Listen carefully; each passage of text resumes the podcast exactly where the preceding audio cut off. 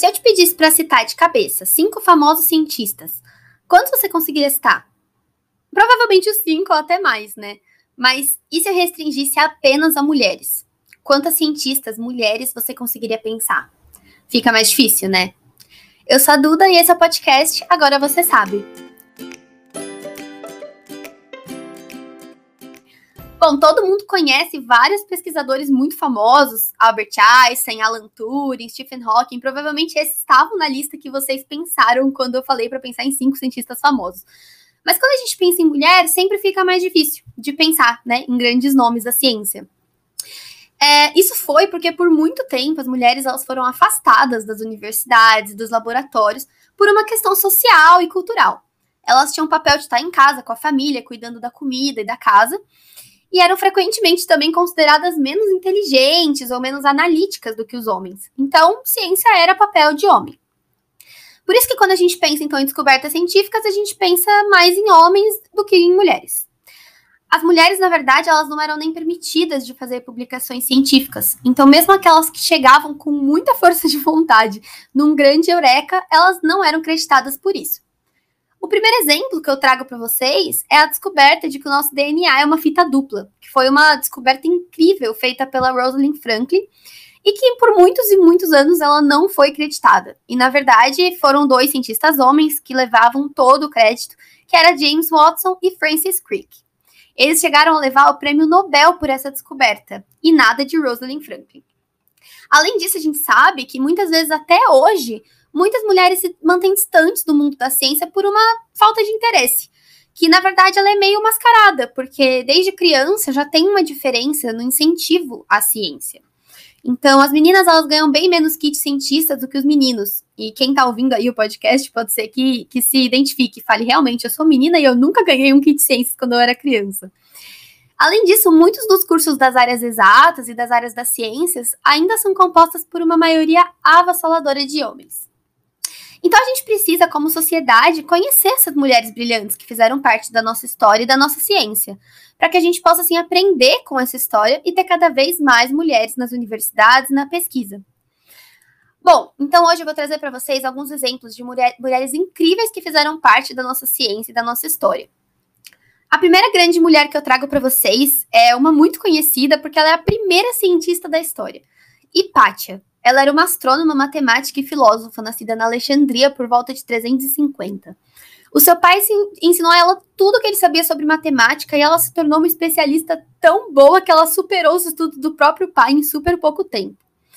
Ela teve várias contribuições com geometria, teoria dos números e várias outras coisas, e ela foi também a primeira professora da Alexandria. Infelizmente, gente, ela foi morta por uma multidão de cristãos muito raivosos que consideravam ela que na verdade, ela estava afrontando a religião e os costumes da época. Bom, em 1799 nascia a Mary Anning. Ela era uma chinesa que ela foi uma grande paleontóloga e colecionadora de fósseis. Gente, ela escalava penhasco, ela mergulhava oceano, ela fazia coisas incríveis desde os 11 anos para ir atrás desses ossos. E com 12, ela descobriu o primeiro esqueleto completo da história de um ictiosauro mas ela também não viveu muito tempo e não pôde dar continuidade ao seu brilhantismo justamente por ser mulher. O nome dela foi retirado de todos os trabalhos que ela realiza, realizava com outros geólogos e nunca ficaram sabendo muito das, da história dela até depois de muito, muito tempo depois. Bom, em 1854, teve a Phoebe Sarah Marks, na Inglaterra. Ela se tornou a primeira membro do Instituto de Engenharia Elétrica que era mulher. E ela basicamente pensou em um projeto que mudou toda a iluminação da Inglaterra, porque antes os arcos elétricos que davam luz eram muito barulhentos. E ela pensou, ah, por que não desenvolver um que não seja barulhento e que tenha a mesma função? E foi basicamente o que ela fez. E ela, além de ser muito brilhante, muito, muito inovadora, ela também participava dos movimentos sufragistas pelo voto feminino. Então ela também teve um valor político muito, muito importante. Outra cientista muito legal foi a Neri Stevens. Ela foi uma geneticista nascida em Vermont que descobriu o porquê que um bebê nasce menino ou menina, que foi basicamente a descoberta que era genética, né? Ela descobriu o famoso XX e XY. E ela fez isso dissecando borboletas em sua casa. Então, era super inteligente também. Bom, a gente falou de várias mulheres de várias décadas e séculos passados, mas como última, eu escolhi uma duplinha bem recente que ganhou o prêmio Nobel Elas estão entre as poucas sete mulheres que ganharam esse prêmio na história. E elas são Emmanuel Charpentier e Jennifer Duna, que elas foram é, pesquisadoras que descobriram a técnica chamada CRISPR-Cas9, que para os leigos basicamente é uma tesourinha do código genético que você consegue remover ou colocar informações no nosso código e é muito revolucionário para a área da genética. Bom, agora falando um pouquinho de dados, é, um censo que foi publicado pelos Estados Unidos em 2013 ele mostrava uma comparação entre a década de 70 e o momento atual, né, que era 2013, é, das diferentes atuações das mulheres na área que eles chamam de STEM, né, que é ciência, tecnologia, engenharia e matemática.